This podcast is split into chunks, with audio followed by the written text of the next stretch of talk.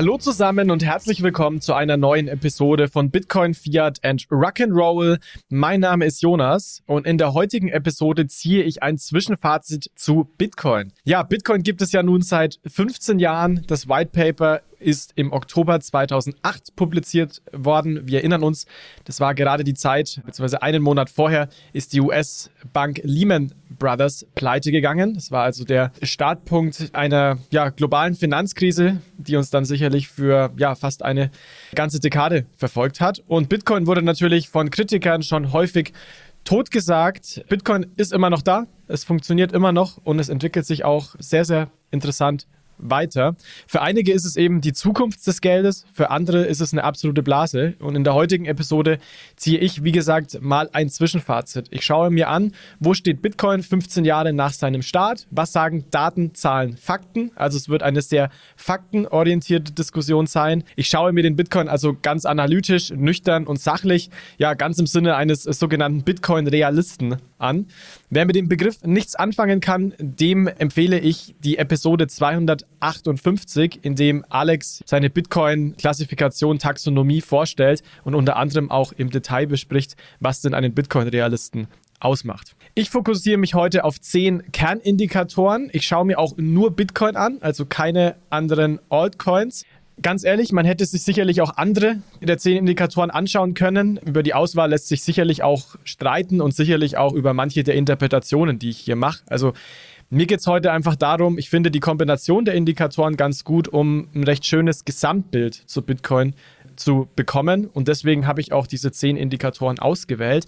Aber, und das ist ganz wichtig zu verstehen, Bitcoin ist eben so vielfältig, dass es total schwer ist, Bitcoin mit konventionellen Assets zu vergleichen. Also deswegen ich versuche mich heute dran. Ich denke, es ist nicht umsonst äh, ohne guten Grund so, dass es nicht häufig diese Vergleiche gibt. Nichtsdestotrotz, ich versuche mein Bestes und gucke mir da ähm, die aus meiner Sicht wichtigsten Indikatoren an, weil es wirklich nicht leicht ist. Bitcoin ist eben ja ein digitales Gold. Es kann aber auch ein Zahlungsmittel sein. Es kann eben noch mehr sein. Deswegen macht es den Vergleich an sich ziemlich ähm, schwer. Also deswegen auch der kleine Disclaimer rund um die ähm, Interpretation der Indikatoren. Mir ist auch die Transparenz ganz wichtig. Also die Quellen, die ich für die Indikatoren heranziehe, ähm, ja, stelle ich euch auch sehr, sehr gerne in die Show Notes und möchte noch darauf hinweisen, dass der Markt gerade extrem dynamisch ist. Ähm, es geht stark nach oben, es geht wieder nach unten.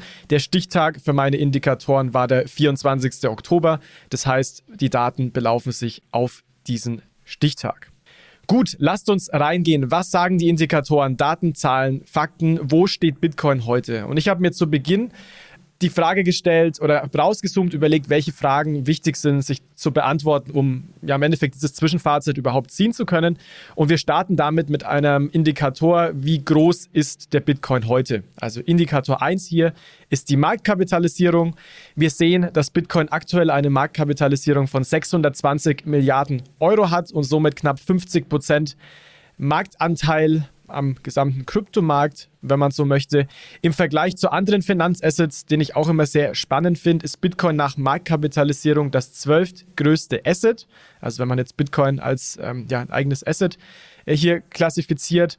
Es hat zum Beispiel eine höhere Marktkapitalisierung als das Zahlungsunternehmen Visa, ist einen Platz hinter Tesla. Also hilft, denke ich, ganz gut, um so das Gespür dafür zu bekommen. Wie gesagt, 620 Milliarden Euro an der Stelle und Silber beispielsweise hat eine Marktkapitalisierung von 1,3 Billionen US-Dollar mal so als Einordnung und Gold knapp das Zehnfache von Silber von 13 Billionen US-Dollar. Also, das mal so eine Einordnung, wie groß Bitcoin heute ist, gemessen an der Marktkapitalisierung. Dann ist aus meiner Sicht die Frage total wichtig, wie viel wird Bitcoin denn heute genutzt? Und da habe ich mir verschiedene Indikatoren angeschaut. Ich starte mit einem Indikator, was ist, ist das der Indikator 2, nämlich aktive Adressen. Also, wie viele Bitcoin-Adressen gibt es heute, die wirklich eine gewisse Aktivität haben, die nicht einfach nur brach liegen, sondern auch genutzt werden. Hier ist es so, dass das aktuell circa eine Million aktive Adressen sind. Man muss auch ganz klar sagen, in den letzten drei Jahren gab es hier nicht wirkliches Wachstum. Vorher gab es ähm, ja sehr stark, sehr starkes Wachstum, quasi exponentielles Wachstum. In den letzten Jahren aber weniger gewachsen. Ähm, für mich klingt die Zahl relativ gering muss ich sagen. Also ich finde jetzt eine Million nicht für, für im Endeffekt ein, ja, auch für die Marktkapitalisierung finde ich jetzt nicht sehr hoch. Ich hätte das natürlich sehr gerne auch mit, mit Gold zum Beispiel verglichen, ähm, wie viele Leute heute denn irgendwie ja, Gold halten oder auf aktiv Gold traden. Muss ich sagen, insgesamt bei dem Vergleich zu Gold sehr, sehr wenige Vergleichsdaten verfügbar online. Also auch hier, wenn ihr, es gilt für die ganzen Indikatoren, die ich heute bringe, wenn ihr hier auch andere Indikatoren habt oder auch bessere Vergleichswerte, dann ähm, lasst mich das sehr, sehr gerne wissen. Das würde mich sehr, sehr interessieren. Indikator 3, Anzahl der Transaktionen. Hier stehen wir aktuell circa bei 500.000 Transaktionen pro Tag. Das ist ein deutlicher Anstieg tatsächlich in diesem Jahr gewesen. Beginn 2023 war das circa die Hälfte. Da muss ich sagen, es hat mich überrascht, dass sich das jetzt auf ähm, Jahressicht ähm, ja, so gut verdoppelt hat. Auch hier, ich hätte das sehr gerne mit Gold wieder verglichen Datenlage schwierig, deswegen war ich nicht in der Lage, da extrem ja, zuverlässige Indikatoren zu Gold zu finden. Was ich sehr interessant fand, war mal ein Vergleich der Anzahl an täglichen Transaktionen von PayPal. Die habe ich jetzt äh, fürs Quartal Q2 genommen und einfach auf den Tag runtergerechnet. Das waren knapp 76 Millionen pro Tag. Also natürlich deutlich, deutlich mehr als bei Bitcoin, aber hier eben wichtig, der Vergleich hinkt natürlich, weil Bitcoin eben nicht nur ein Zahlungsmittel ist, sondern eben auch digitales Gold, wofür es hier eben äh, keine guten Daten gibt. Dementsprechend hilft es nur für eine grobe Einordnung und sollte jetzt nicht überinterpretiert werden. Indikator Nummer 4 zur Bitcoin-Nutzung ist das Transaktionsvolumen pro Tag. Da stehen wir aktuell bei 20 Milliarden US-Dollar. Steht hier auf dem Niveau von Beginn 2021, also jetzt auch ja eher seitwärts bewegt. Und man muss auch ganz klar sagen, 2020 beziehungsweise vorher stand der Kurs auch mal, beziehungsweise nee, es war nicht vorher, aber es war in der Zwischenzeit, war das Transaktionsvolumen auch schon mal bei 300, 320 Milliarden. Also 300 Milliarden mehr. Gab natürlich auch sehr viel Hype und so weiter und so fort. Nichtsdestotrotz, jetzt stehen wir bei 20 Milliarden US-Dollar. Hier wieder Vergleich, ähnlich wie vorhin zu PayPal. Bei PayPal gab es ähm, im Endeffekt Transaktionen ungefähr pro Tag von 4 Milliarden US-Dollar. Daten sind jeweils von Statista, verlinke ich gerne. Also das heißt, hier tatsächlich Bitcoin höher das Transaktionsvolumen als PayPal. Finde ich ganz interessant, weil man da eben auch sieht, dass das Bitcoin-Netzwerk, was man schon erwarten würde, eben höhere Zahlungen abwickelt, also größere Zahlungen, höheres Volumen als zum Beispiel bei PayPal. Aber wie gesagt, hier auch wieder, Vergleich hinkt bisschen. Bitcoin ist ja nicht nur ein Zahlungsmittel, wird ja vor allem primär auch als Store of Value verwendet. Dementsprechend wieder mit Vorsicht zu interpretieren. Indikator Nummer 5, letzter Indikator auch in dieser Kategorie. Und zwar habe ich mir angeguckt, wie viele der Deutschen heute Kryptos wie Bitcoin besitzen. Hier, wie gesagt, wichtig, der Indikator sagt nicht, wie viele Leute Bitcoin besitzen in Deutschland, sondern wie viele Leute Krypto besitzen. Es gibt leider keine sehr guten Daten, verlässliche Daten für Deutschland zum reinen Bitcoin-Besitz. Hier sind die letzten Daten von Statista 12 Prozent der Befragten, die Krypto besitzen. Mein Gefühl wäre natürlich auch, dass da ein Großteil ähm, Bitcoin besitzt, aber wie gesagt, ist natürlich nur eine Spekulation, wie groß es jetzt genau ist, können vielleicht 8 Prozent sein ähm, oder 9 Prozent oder 10 Prozent.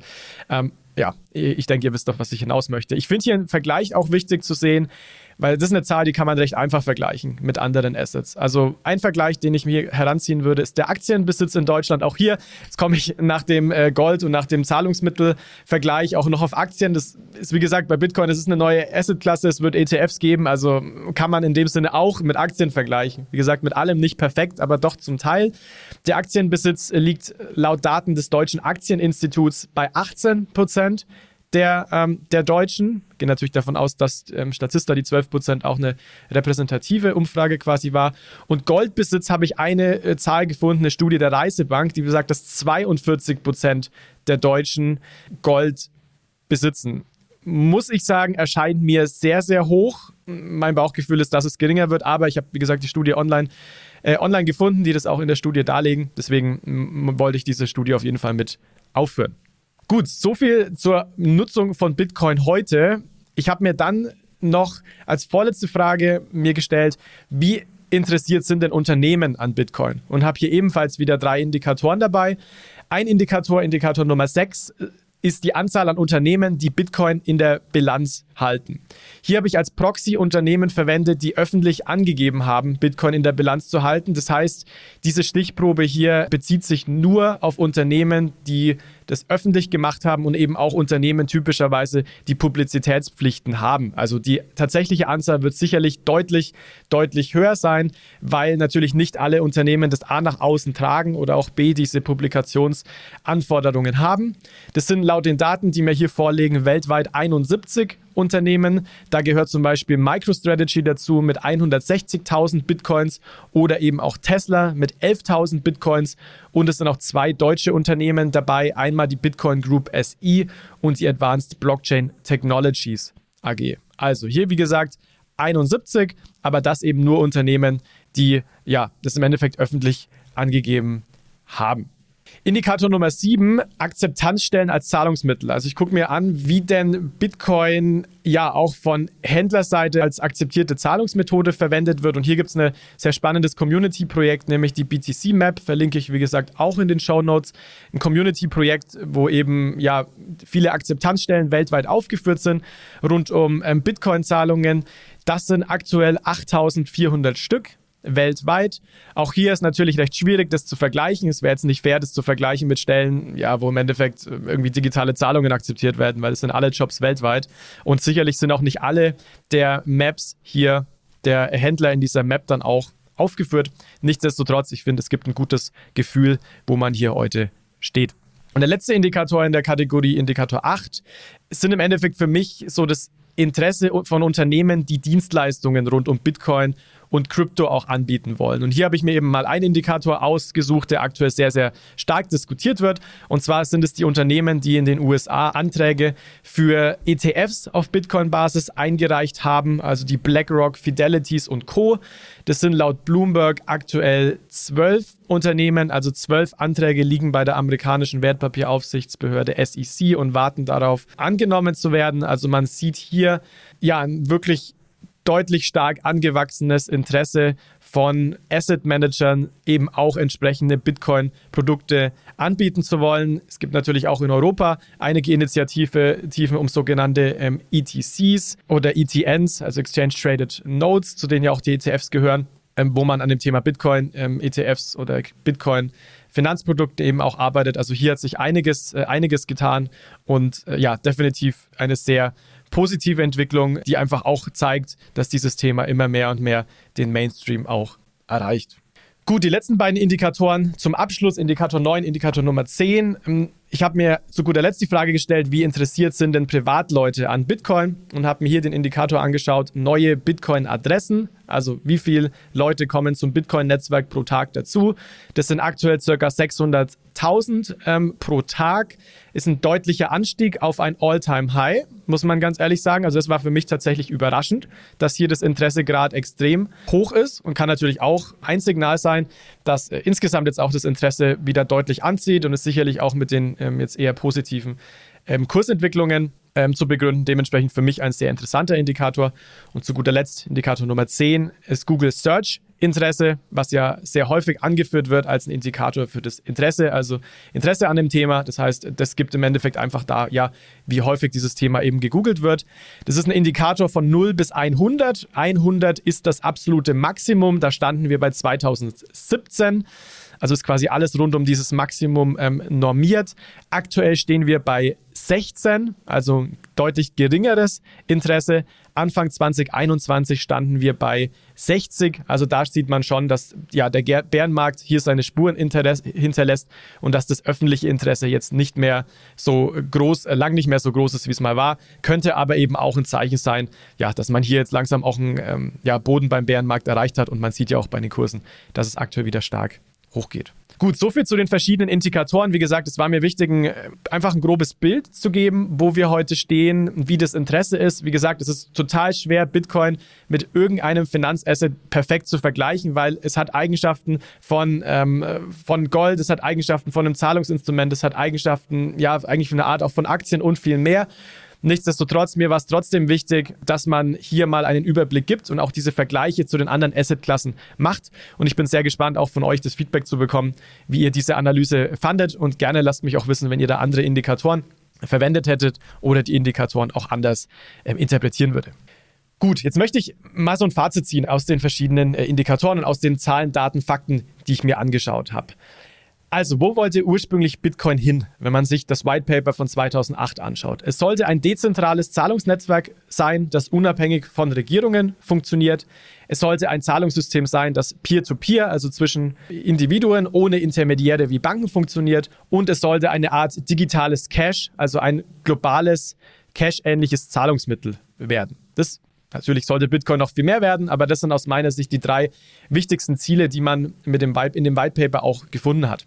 Wo steht jetzt Bitcoin heute? Also hat man diese drei Ziele erreicht? Dezentrales Netzwerk, das unabhängig von Regierungen funktioniert, würde ich sagen, zum Teil. Es ist natürlich möglich, über Self-Custodial Wallets Zahlungen zu schicken, wo man nicht KYC ist, wo man nicht weiß, wer die Person ist, also was komplett unabhängig vom aktuellen System auch funktioniert. Es ist aber schon so, dass natürlich der Regulator auch mitsprechen möchte und dass es jetzt ja auch durch die Mika-Regulierung und andere Regulierungen rund um Krypto gibt. Also man kann hier nicht, wie man sich vielleicht erhofft hat, so ein bisschen im luftleeren Raum hantieren, sondern der Space ist schon sehr stark reguliert.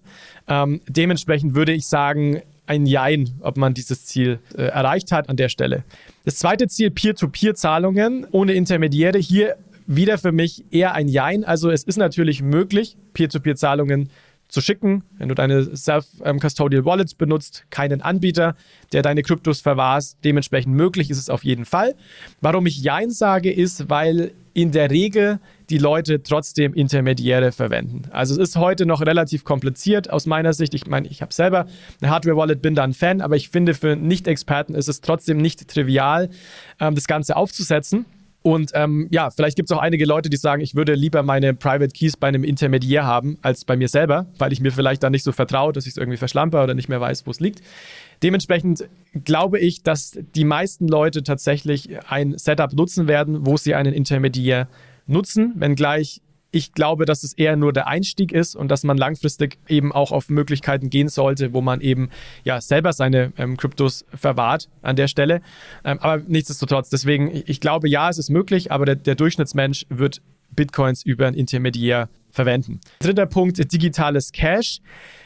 Wieder für mich, also eher, eher ein Nein eigentlich an der Stelle, weil man doch sieht, ja, man kann mit Bitcoin Zahlungen tätigen, kann auch über Lightning. Ich nutze es teilweise auch aber es hat sich definitiv nicht jetzt, äh, nicht jetzt schon durchgesetzt oder ähnliches. Ich meine, ja, es gibt Use Cases für grenzüberschreitende Zahlungen, die auch genutzt werden, die auch einen absolut äh, berechtigten Use Case haben, ich teilweise selber dafür einsetze, aber ich sehe doch vielmehr den, den Use Case als eine Art digitales Gold, als eine neue Assetklasse und nicht als Zahlungsmittel. Kann man sicherlich challengen, aber Fakt ist, es ist auf jeden Fall möglich, Bitcoin als digitales Cash zu verwenden, ist aber sicherlich nicht ähm, heute als digitales Cash akzeptiert oder ja auch sehr stark gewachsen, was die Payments Use Cases angeht. Was heißt es jetzt? Ich habe jetzt dreimal mit Nein oder Jein geantwortet mit, von den ursprünglichen Zielen. Aus meiner Sicht heißt es jetzt, dass Bitcoin ein Flop ist oder ähnliches. Absolut gar nicht. Also es könnte, glaube ich, keine Schlussfolgerung weiter davon entfernt sein. Ich finde es unfassbar beeindruckend, was Bitcoin in 15 Jahren geschaffen hat. Es gibt wohl kein Zahlungssystem, was ähm, aktuell so resilient ist wie Bitcoin. Eine Uptime von fast 100 Prozent. Bitcoin an sich wurde auch nie in diesen 15 Jahren gehackt. Also es sind ja immer dann irgendwie Exchanges, die da Probleme bekommen oder andere Intermediäre. Das heißt, absolut rock solid bislang und aus meiner Sicht auch ein gutes, guter Indikator, dass es so weitergehen wird. Es ist eine komplett neue Asset-Klasse entstanden, also à la digitales Gold. Ähm, es hat wirklich einen absoluten USP und absolute Value Propositions, die es in dem Form vorher nicht gab. ETFs sind jetzt aus meiner Sicht der nächste Schritt, dass Anbieter wie BlackRock, Fidelity und Co. hier reingehen werden. Bitcoin hat, wie gesagt, auch die Fähigkeiten, als Zahlungsmittel verwendet zu werden, zum Beispiel über das äh, Lightning-Netzwerk in einer sehr effizienten und kostengünstigen Form. Aber ich sehe eben den digitalen Gold Use Case in den meisten Ländern als deutlich wichtiger an. Also ich rede vor allem von fortgeschrittenen Volkswirtschaften, in unterentwickelten Volkswirtschaften, da mit, mit sehr volatilen Fiat-Währungen, da halte ich das durchaus für einen interessanten, äh, interessanten, äh, interessanten Case. Nichtsdestotrotz hat man auch in El Salvador gesehen, wenn der Preis stärker fällt, bringt es natürlich die Leute in die Bredouille, die Bitcoins halten und ihre Ausgaben aber in Fiat-Währungen zählen. Deswegen sage ich nicht, dass es da gar keinen Use Case gibt, aber ich sehe den Use Case jetzt für zum Beispiel Deutschland, die Eurozone, als eher gering an Nichtsdestotrotz ist es eine Outside-Option, die man jederzeit nutzen kann, ähm, was aus meiner Sicht auch eine sehr, sehr wichtige Eigenschaft ist und auch ein sehr wichtiger Grund ist, warum es Bitcoin an der Stelle braucht. Ich muss auch sagen, dass einige der initialen Ziele der drei, die ich aufgezählt habe, aus meiner Sicht auch nicht wirklich realistisch waren, dass sie überhaupt so kommen könnten. Also kein Geldsystem der Welt wird komplett ohne Regulierung erfolgen können. Der Regulator wird hier immer mitsprechen wollen. Es wird auch nicht, wird auch immer Intermediäre geben, weil es Leute gibt, die einfach zum Beispiel auf Convenience setzen und die vielleicht auch Intermediären mehr vertrauen als sich selber in manchen Bereichen. Also dementsprechend waren vielleicht manche der Ziele einfach nicht so realistisch, aber ich, wie gesagt, ich gehe hier hart ins, damit ins Gericht, weil ich sage, es war nicht realistisch für den Durchschnittsmensch, aber an sich ist eben schon ein Fakt, dass man Bitcoin peer-to-peer -peer verwenden kann, man an der Stelle auch damit zahlen kann und dementsprechend hatte man hier auf jeden Fall schon auch Erfolg. Also das möchte ich jetzt an der Stelle auf jeden Fall nicht, nicht abstreiten. Es ist aus meiner Sicht der natürliche Lauf der Dinge, dass eben auch nicht alle Leute Peer-to-Peer -Peer wollen. Wie ich es gesagt habe, Convenience ist häufig King. Deswegen gehen eben auch viele Leute mit Intermediären, mit Anbietern, über die man Kryptos sich verwahren kann, die vielleicht auch die Keys für jemanden halten. Auch wenn ich persönlich ein, äh, ein Fan bin, das eben ja selbst zu verwahren, damit ich auch selber kannst nach dem Credo Not Your Key, Not Your Coin wirklich im Besitz meiner Keys und meiner Coins Coins auch bin. Aber da möchte ich eben nochmal darauf hinweisen, es hat jeder die Möglichkeit, Bitcoin peer-to-peer ohne Intermediäre zu verwenden. Es ist quasi eine Outside-Option, auch als Zahlungsmittel. Und das ist etwas, was man definitiv nicht ähm, vernachlässigen darf und was aus meiner Sicht eben auch extrem wichtig an der Stelle ist. Was braucht es aus meiner Sicht, dass wir noch eine weitere Verbreitung sehen? Insgesamt der ich nenne es jetzt mal Asset-Klasse Bitcoin. Es braucht auf jeden Fall einen einfachen Zugang. Also man muss sehr einfach Fiat-Währungen, den Euro, den Dollar in Krypto umtauschen können. Da hat es zuletzt unglaubliche Bemühungen aus meiner Sicht gegeben, habe ich neulich auch dazu gepostet, weil das jetzt im Bärenmarkt aus meiner Sicht völlig unter dem Radar läuft, dass PayPal jetzt inzwischen einfache On-Ramps ähm, anbietet, auch Metamask hier neue Features gebaut hat, auch Unternehmen wie Strike hier aktiv sind. Also hier hat sich einiges zuletzt getan, dass es auch Leuten, die vielleicht nicht so vertraut in dem Space sind, an der Stelle auch sehr einfach in Krypto gehen können. Wie gesagt, muss sicherlich noch mehr passieren, braucht auch Möglichkeiten über traditionelle Banken, über die Hausbank. Es kommt aber sicherlich ähm, aus meiner Sicht in den nächsten Jahren. Der zweite Punkt, der sich verbessern muss noch, ist das Thema ähm, Convenience. Also wie einfach ist es, eine Zahlung zu tätigen, wie gut sind die Frontends entwickelt. Ich glaube, hier ist es an sich schon gut, geht aber trotzdem noch besser. Und ein dritter Punkt aus meiner Sicht ebenfalls sehr, sehr wichtig, ist auch das Thema Education und ausgewogene Diskussionen. Also man muss einfach das Thema weiter den Leuten vermitteln, was Bitcoin ist, wie es funktioniert, auch ganz klar zeigen, wo die Value Propositions liegen. Ich finde auch ehrlich sein mit gewissen Limitationen, die es vielleicht gibt hinsichtlich Volatilität für Leute, die eben einen geringen Zeithorizont haben bei der Geldanlage. Und man muss eben auch ausgewogene Diskussionen führen. Deswegen bringe ich mich persönlich auch extrem viel ein ähm, und versuche genau an der Schnittstelle unterwegs zu sein zwischen, ähm, zwischen Krypto und Bitcoin auf der einen Seite und ähm, TradFi auf der anderen Seite. Also hier braucht es wirklich Diskussionen. Die eine Partei muss der anderen zuhören. Und das ist, glaube ich, ähm, aus meiner Sicht extrem wichtig, um den Space auch voranzubringen.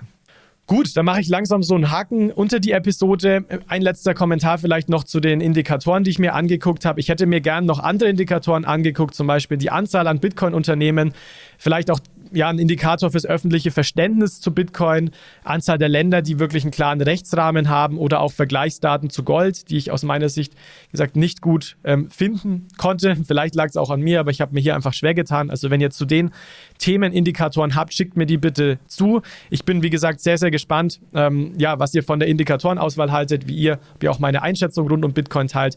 Mir war es einfach wichtig, mal rauszuzoomen, weil man einfach sehr viel ja in, den, in dem Status quo versinkt und äh, sich die täglichen News anschaut. Aber wichtig ist es eben genauso rauszuzoomen, zu gucken, wo wollte Bitcoin hin, was hat sich in 15 Jahren getan. Und da muss ich sagen, hat sich aus meiner Sicht unglaublich viel getan. Es ist quasi heute nicht mehr wegzudenken und wird sich aus meiner Sicht in den nächsten Jahren auch noch weiter verfestigen, sei es durch Produkte wie ETFs, äh, sei es durch höheres Verständnis und mehr Interesse. Dementsprechend bin ich hier persönlich auf jeden Fall, wie gesagt, ist ja alles kein Investment-Advice, was wir hier machen, aber eben an sich sehr bullish und bin froh, dass es Bitcoin hier auch gibt. Gut, in dem Sinne danke ich euch fürs Zuhören. Freut mich, dass ihr dabei wart. Bin wie gesagt auf euer Feedback gespannt. Hat euch die Episode gefallen, dann gerne empfehlt es euch euren Freunden weiter, gebt uns eine gute Empfehlung, folgt uns auf Social Media, LinkedIn und Twitter zum Beispiel. An der Stelle wünsche ich euch noch einen schönen Resttag. Schön, dass ihr dabei wart und bis zum nächsten Mal. Ciao, ciao. Achtung, Disclaimer. Die Inhalte spiegeln die private Meinung der Hosts wider, dienen ausschließlich der allgemeinen Information und stellen keine Anlageberatung oder Kaufempfehlung dar. Es gilt, do your own research, informiert euch, bevor ihr Investments tätigt. Das alles findet ihr auch auf unserer Website unter www.bfrr.de/disclaimer.